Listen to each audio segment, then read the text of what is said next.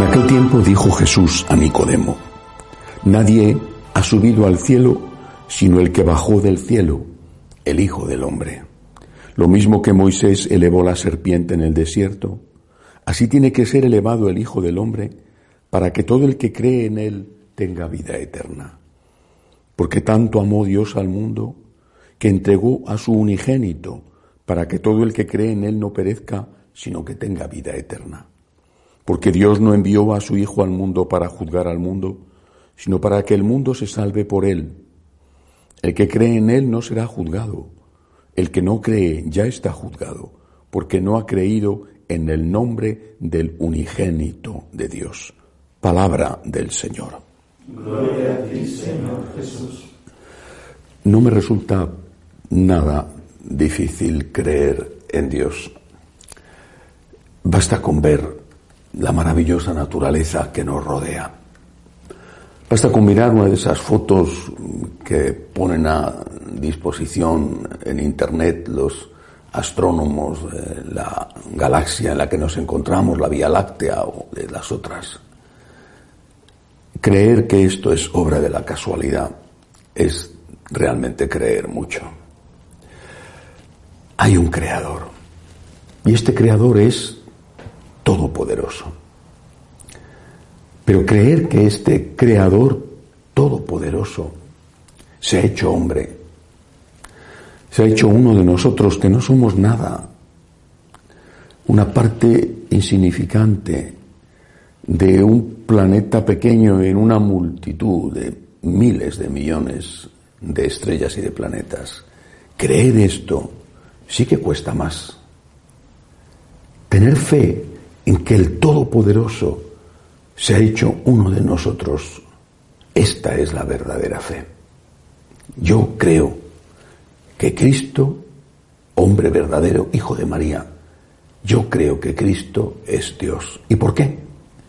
¿Por qué lo creo? ¿Por qué? Lo creo, lo creo porque una persona como Él no miente.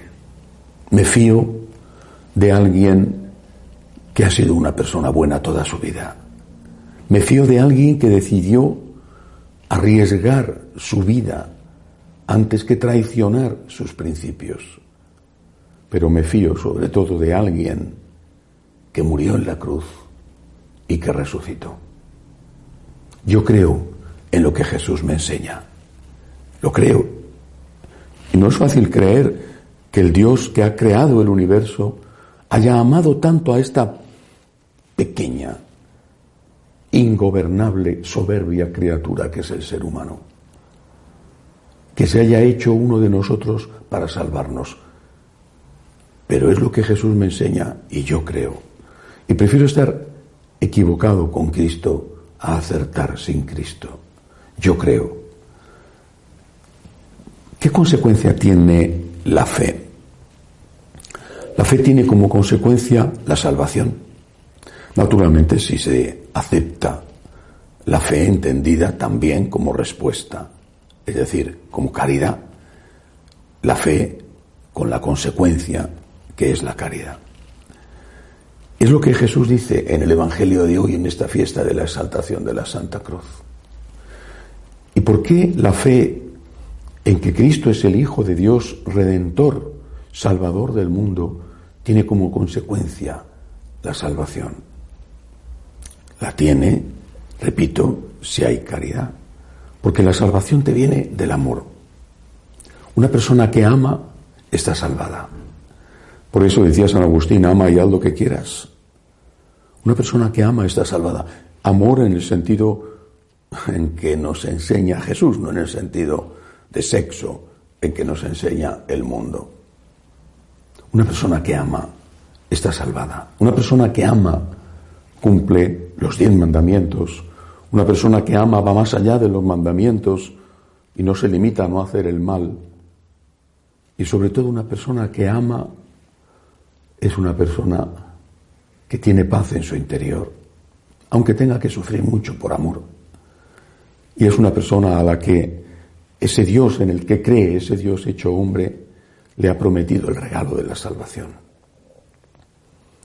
Una persona que ama está salvada ya en su interior, sin necesidad de esperar a que llegue la hora de la muerte donde recibirá la salvación definitiva. Pero está salvada ya en su interior, porque el amor es lo que te salva. El amor es lo que te hace feliz. El amor es lo que te llena de paz, mientras que lo contrario del amor, el egoísmo, el odio, la avaricia, la lujuria, la violencia, eso desata lo peor que hay en ti, te destruye. Cuando perdonas vives, cuando odias mueres. Cuando das limosna vives. Cuando cierras tu corazón a las personas que te necesitan, estás muriendo. La salvación de Dios consistió no solo en derramar su sangre por nosotros, sino en ayudarnos, darnos motivos, darnos un empujón para que fuéramos capaces de amar, de intentar amar, al menos un poco, como Él nos amó. Por eso termina casi su vida en la tierra diciendo a sus apóstoles, amaos como yo os he amado. Porque Dios sabe que el amor es la salvación. Y lo que quiere es enseñarnos a amar para que estemos salvados en la tierra con la paz que da el amor y en el cielo cuando llegue la hora de la muerte. Pero ¿cómo, cómo hizo Dios para ponernos en el camino del amor, para empujarnos a llevar esta vida de amor, que es ciertamente muy difícil? ¿Qué hizo Dios? ¿Cuál fue su plan?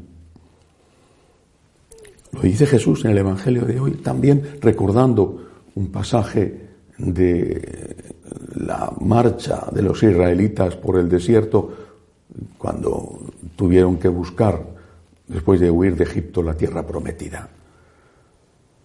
Aquella serpiente de bronce que si la miraban eh, servía de antídoto a la mordedura de las serpientes del desierto, aquella serpiente de bronce, dice Jesús, era un símbolo de lo que Él mismo es. Cuando yo sea levantado en alto, profetizó, atraeré a todos hacia mí. Estaba hablando de la cruz. Cuando yo sea crucificado, atraeré a todos hacia mí. Y cuando atraiga a todos hacia mí, cuando me sigan, harán lo que he hecho yo, amar. Y cuando amen, recibirán la salvación que he venido a darles.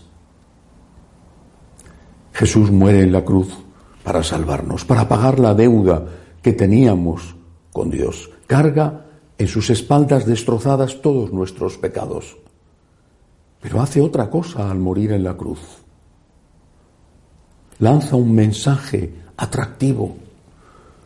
Es como si, perdón por el ejemplo, como si aquel flautista del cuento, el flautista de Hamelin, tocara una música seductora, maravillosa, que no atrajera a las ratas como en el cuento, sino a los hombres. Pero Hamelin eh, llevaba las ratas al precipicio, había que acabar con ellas. Nuestro Señor quiere llevar a los hombres al cielo, hay que salvarlos. Se hizo hombre por amor. Qué difícil es creer esto cuando sabemos que no lo merecemos y sin embargo Él de quien nos podemos fiar porque ha resucitado, Él, Él merece nuestra confianza. Y por eso creemos que Él es Dios, que su muerte es redentora. Pero además murió en la cruz y podía haber muerto quizá, no lo sé, de otra manera, una gota de su sangre, quizá, derramada en el taller de carpintería de su padre, quizá hubiera sido suficiente. murió en la cruz para atraernos, para atraernos no hacia el precipicio, sino hacia el cielo, para traernos, para que contemplando la cruz digamos, quiero amarte, quiero agradecerte, quiero servirte, quiero ser como tú. Cuando yo sea levantado en alto, atraeré a todos hacia mí para que me sigan, para que amen como yo les he enseñado, como yo les he amado. Y cuando ellos hagan esto, se salvarán, en la tierra y en el cielo. Déjate atraer por el Cristo crucificado. Déjate lavar, bañar, purificar por su sangre derramada. Déjate salvar, déjate querer, pero no te limites a ser un pasivo que recibe, da. Ese seguimiento de Jesús crucificado consiste en decirle, te quiero y quiero seguirte. Te quiero porque tú me has querido primero sin merecerlo yo. Y quiero seguirte, quiero amarte y quiero amar por ti. Quiero amarte y quiero amar por ti. Ese es el seguimiento. Y cuando lo hago, tengo paz. Estoy bien. Aunque esté sufriendo, estoy bien. Cuando lo hago ya estoy siendo salvado y seré salvado. Recibiré el regalo de la salvación cuando llegue la hora de mi muerte. Déjate seducir por esa voz extraordinaria que sale de Cristo crucificado cuando le oímos gritar, Dios mío, ¿por qué me has abandonado? Y comprendemos la profundidad de su sufrimiento. O cuando le oímos decir, en tus manos encomiendo mi espíritu, y entendemos lo que significa de verdad la confianza. Déjate seducir por la voz maravillosa del crucificado, déjate atraer por su sangre redentora y síguele. Que el agradecimiento sea tu vida, que el agradecimiento sea tu alma, el motor de tu comportamiento por ti Jesús, por ti todos los días, a todas horas, cuando algo te cueste, cuando tengas que perdonar a alguien, cuando tengas que dar limosna, cuando tengas que cumplir con tu deber, cuando tengas que cumplir con tus promesas. Gracias Señor por ti Jesús. No es nada lo que yo hago comparado con lo que tú has hecho por mí.